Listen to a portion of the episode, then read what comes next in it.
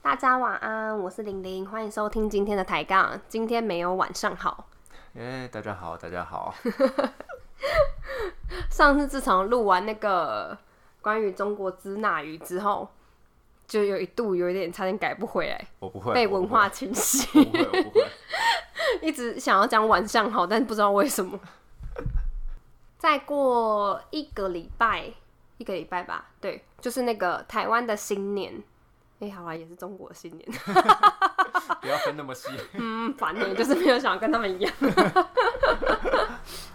然后讲讲到新年，你以前过年都在都在干嘛？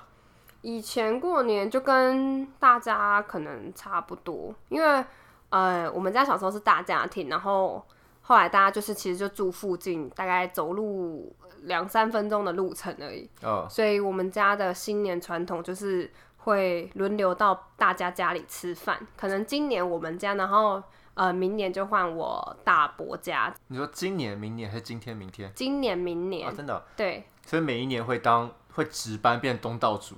因为你也知道，就是所有的媳妇们，就是哦像我妈妈或我阿姆，就是他们可能就是要准备，呃，可能一二十人的菜，哦哦。哦所以他们哦一年煮这种一次大的，哦要经过一年的修复期，所以哦要到后年才能再煮一次。那你们过年的时候一次都有二十几个人一起吃饭？对啊，因为还有加大人长辈，然后还有家里的小朋友，这样哦，那真的很过年，很温很温馨哎。就蛮有过年节庆的气氛的。哦然后我们家我觉得比较特别的是，就是大家可能家里会打传统的麻将，嗯，然后我们家就是打象棋的麻将，为什么没就有、是没有买麻将？ 可能大家就想要玩一些比较简单的游戏，不想动。麻将很难吗？ 但象棋麻将就更简单，我还没有玩过。对，它就是用呃我们大家玩的象棋，哦然后用麻将的形式在玩，就是你也是要凑凑对啊，也是然后赌也要钱。对也是赌钱，啊我以前就蛮蛮简单的，我以前通常我们除夕夜完之后，就会有一群朋友问说，哎、要不要出去？然后那时候我们常做的事情就是，我们会一群男生，嗯，然后跑到台北各大的河滨公园，然后去玩鞭炮战。什么是鞭炮战？编号战就是我们一开始我们会先看我们呃今天的队伍有多少人，比如说有十个人好了，嗯我们就会五五分队，然后分成两队之后，我们各自去采买材料。比嗯如说我们最常会去那个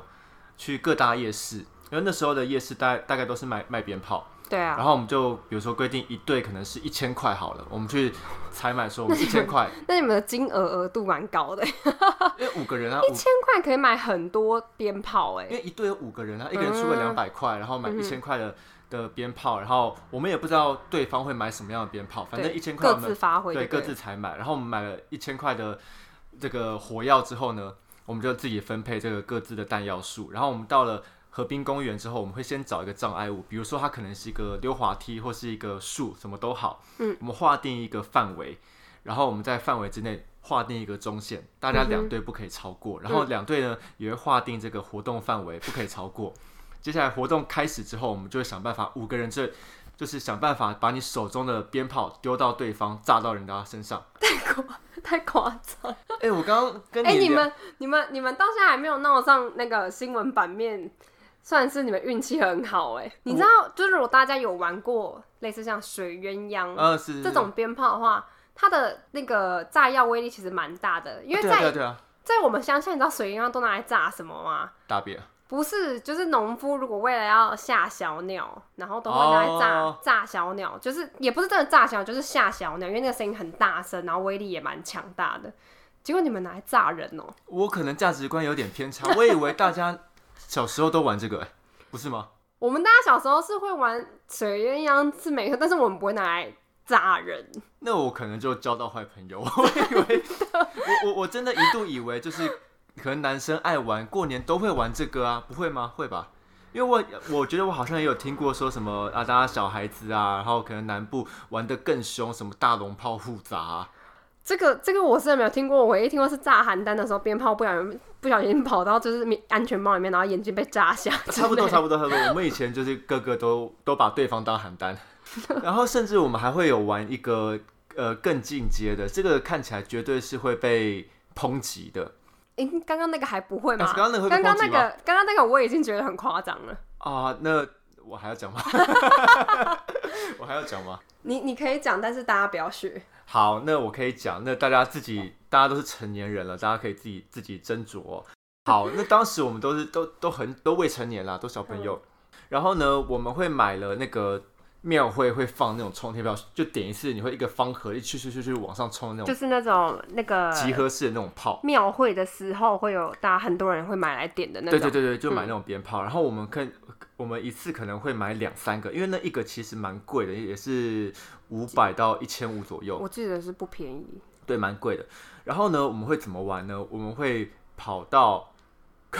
跑到晚上的国中去，嗯，然后我们把在操场里面把这个鞭炮放在正中央。可是我们放的时候，我们并不是冲天的地方往上放，而是我们冲天的地方是往侧面放。嗯，那你们要对准谁？，哦，这个就是这个游戏奥妙的地方了。我们放在侧面呢听呃然后起来就很不妙。 我们放在侧面之后呢，比如说我们这次有五个人好了，我们在点火的时候，我们是五个人围着圈圈围着那个鞭炮，对，然后点完之后，五个人就是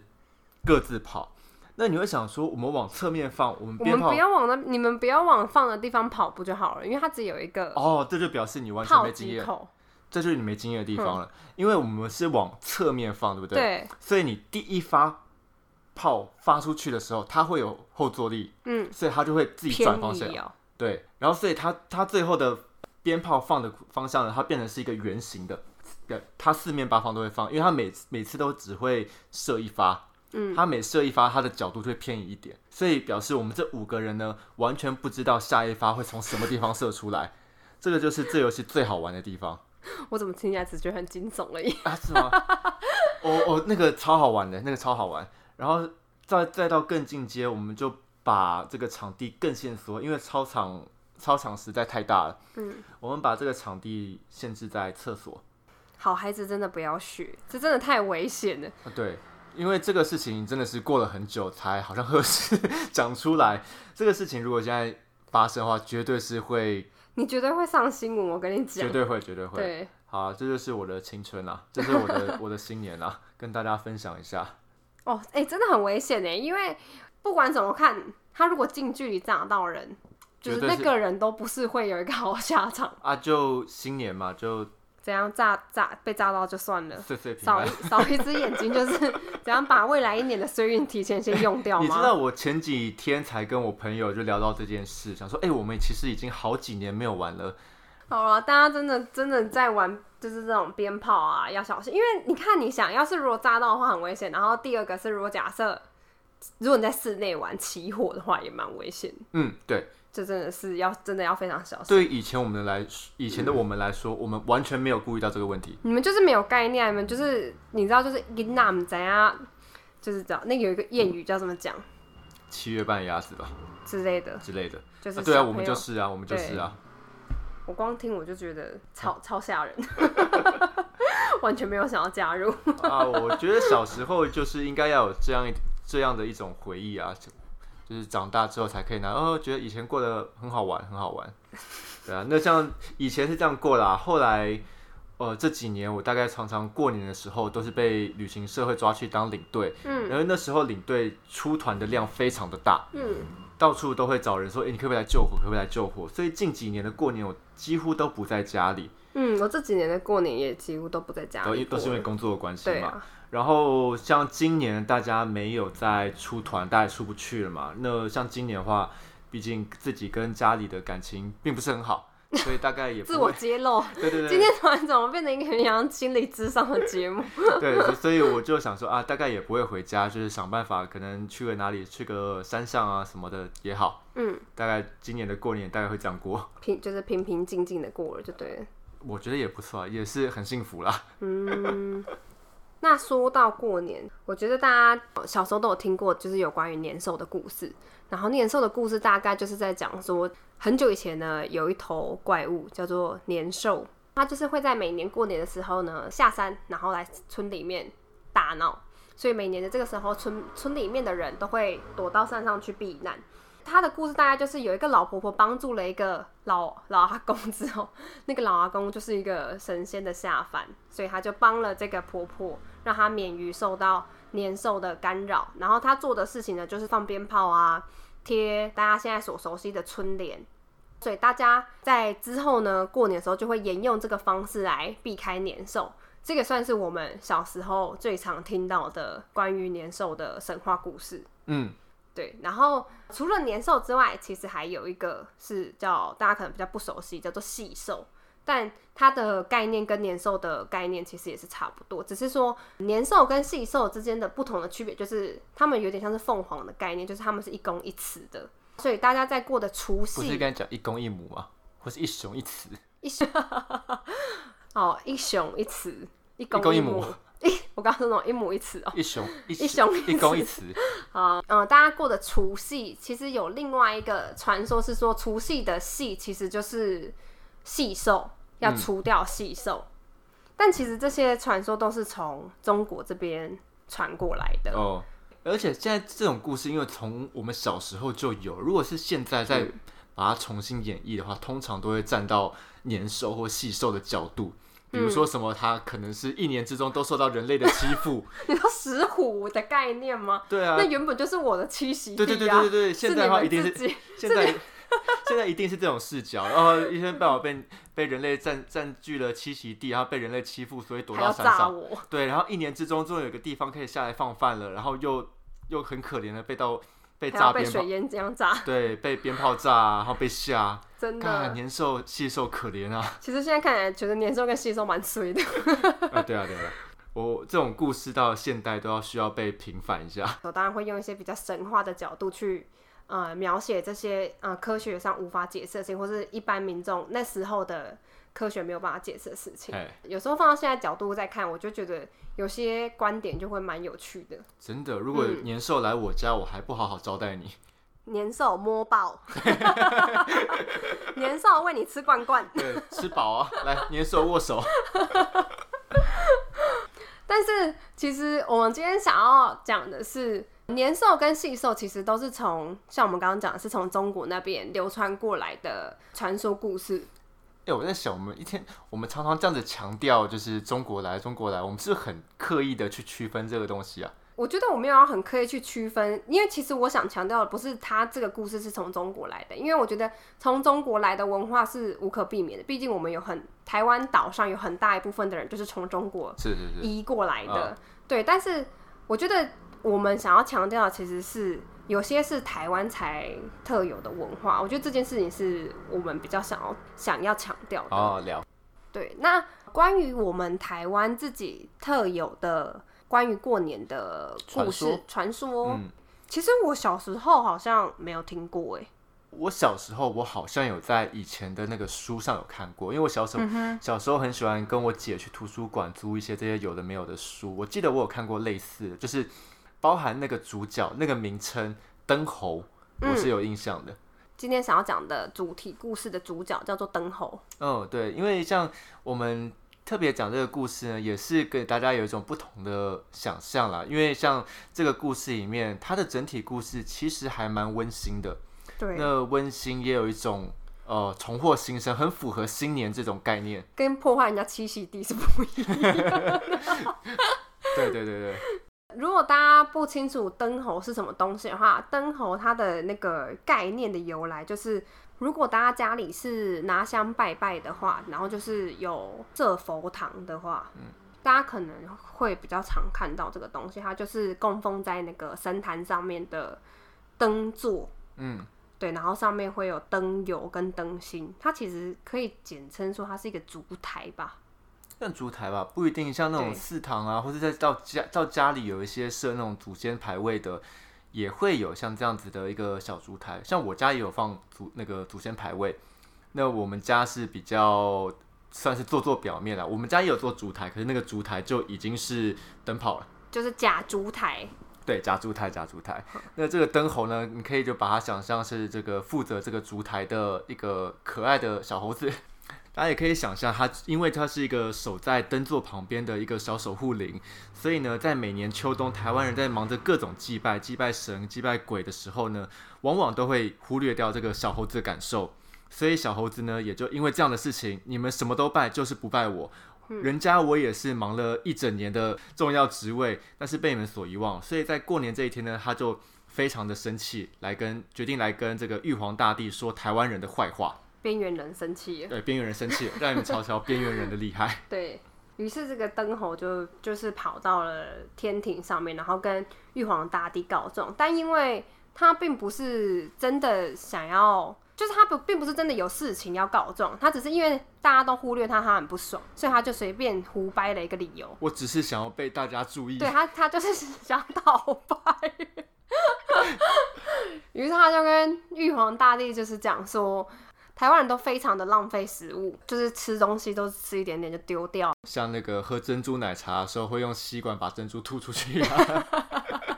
其实差不多啊，原文的记载是他们会玩汤圆啊，哦差不是多。吗对啊，对啊，对啊，玩汤圆，那其实跟玩这个小时候玩珍珠奶茶其实蛮像的。嗯，哎对对对哎、真的耶，哎、这倒对是。，我有错，我有罪，我有罪。但玉皇大帝听到就很生气，然后所以他就决定要惩罚台湾人。那他惩罚的方式也蛮令人惊悚的，他嗯惩罚的方式就是决定要让台湾整个岛都沉到海里面去。我不过就是射个珍珠奶茶，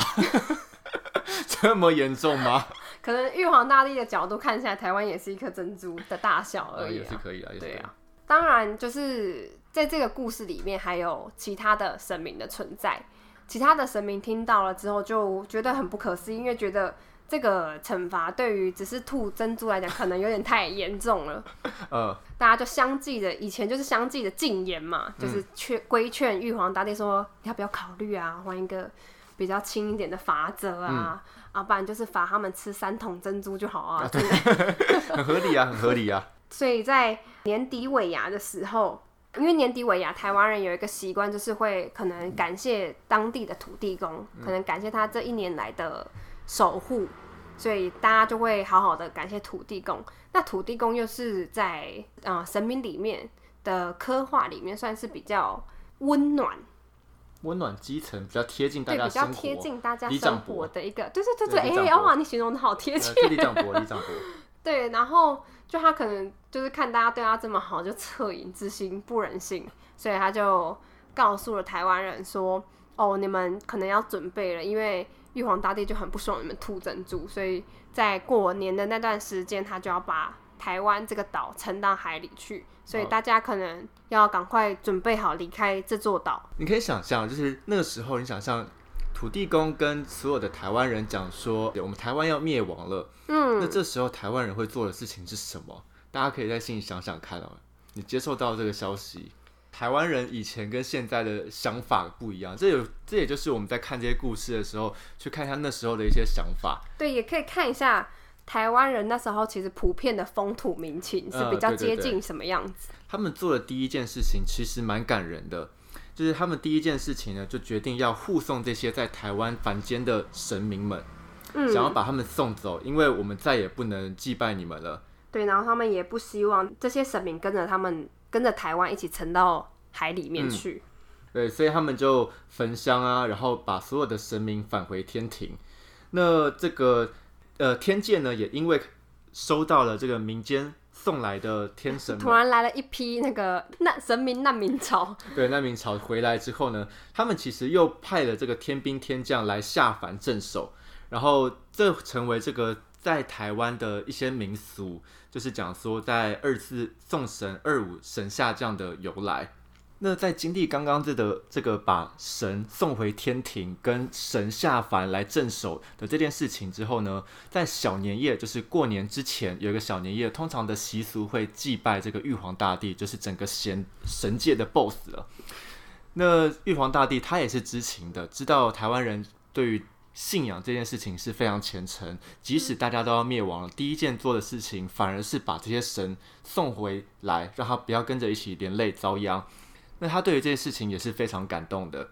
他因为这件事情有一点改变心意了。对他就决定要把这个把台湾岛下沉的这个命令呢收回，要特赦台湾百姓。他收回这个旨意，但是毕竟所有的神都已经回来了，所以民间呢都不晓得玉皇大帝其实已经收回了这道密令。那对于台湾人来说呢，我们已经把所有的后事该整理的都整理了，接下来我们要做的事情就是大家慷慨赴义，大家要死就一起死，死的时候呢，我们要来进行一个台湾的最后的晚餐，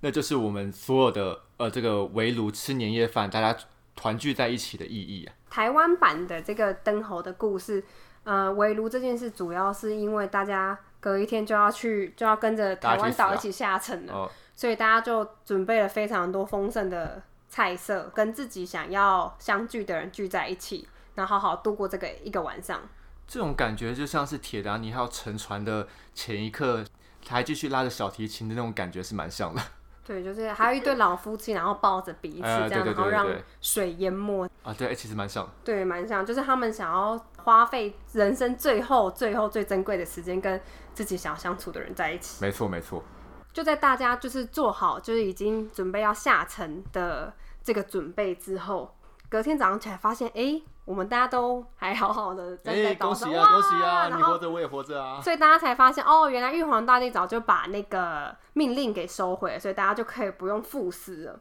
开心之余，这个故事可以看出来，我觉得其实台湾人真的是蛮信仰、蛮虔诚的啦。于是大家第一件做的一件事就是开始感谢众神明，说就是原谅他们，这样没有让他们开呃昨天度过最后一个晚上。呃，感谢完神明之后，大家第一件做的事情就是开始去探听，哎、亲戚是不是平安啊？左邻右舍是不是还安好啊？嗯，这也形成后来就是大家过年的时候有走村这个活动的由来。隔一天，第二天初二嘛，初二通常大部分不是大家都回娘家嘛，也是因为大家就是隔一天想要确认在远房的亲戚是否安好。那到了初四的时候，因为大家不是一开始那个神明难民潮都把他们送回天庭了嘛，嗯就是虔诚的台湾人就是要把这些神明又迎接回来，所以就有了初四的祭神。那第五天确认这些事情都忙完之后，确认呃台湾岛上一切都恢复照旧之后，所以大家就要开始正常的工作了。嗯，讲到现在，大家有大家有难过一下，说为什么大家当初不再多忙一点事情，大家就可以放比较久的假 了吗？初五就开工了。对啊，太快了吧！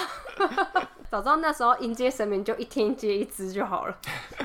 因为像这个故事啊，其实最早的时候，在日本时代，在一九三六年的时候就已经被记录在台湾民间的文学集里面了。一直到后来在编辑这个民俗台湾的时候，也有相关的记载。那其实一直到呃民国的时候，都有在各地的人在台湾各地都有采集到类似的故事，就是在早期的时候，这个故事其实是还蛮普遍的。嗯，那后来也有人去讨论说，既然以前有这样子的民俗故事，那后来为什么我们的一般的传统里面都变成了年兽、细兽的故事？其实还是会受到国民政府来台之后，他们把当时那边的信仰跟那边的传说带过来，然后让我们普遍的熟悉了年兽、细兽，然后灯猴再次被我们遗忘。对他搞不好哪天又又不爽。对，可这一次的台湾人会怎么做呢？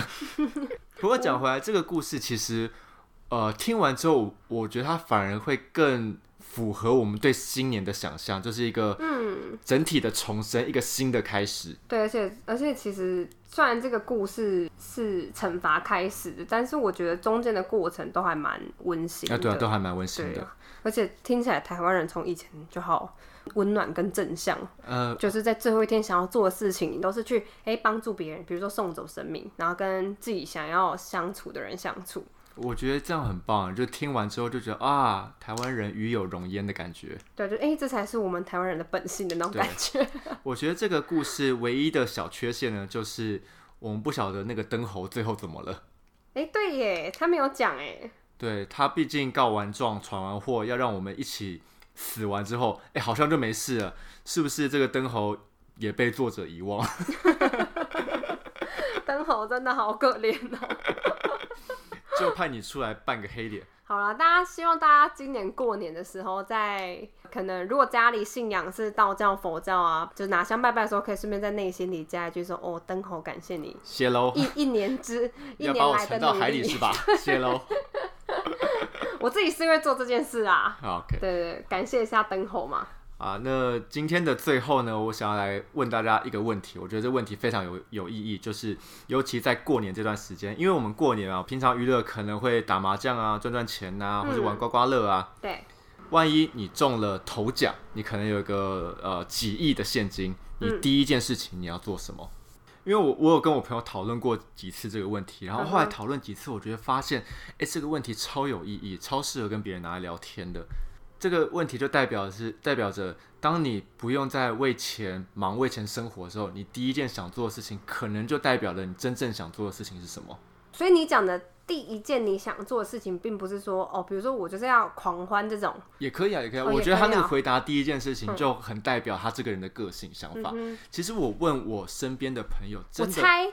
你先不要讲，好我猜十之八九是都要把工作辞掉，哎、反而没有哦。真的吗？啊、真的，我觉得我身边的朋友都还蛮理性的。 我问他们，他们其实不太会答出大家想象那种答案，比如嗯说什么我要狂欢啊，我要怎么样，或是我要把工作辞掉啊。他们的答案反而是有的说，我觉得我可能会先工作半年，哎、然后呢？然后因为他觉得他不想要太快的陷入那种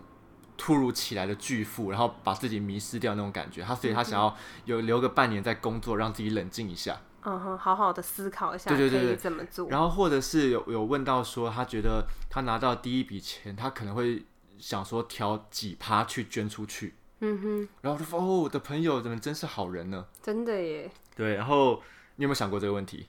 我有想过，但我好像第一件事情就是会想说，那我也会好好花点时间来思考这一笔钱要怎么投资。哦，投资，对，因为看很多例子，不都是中了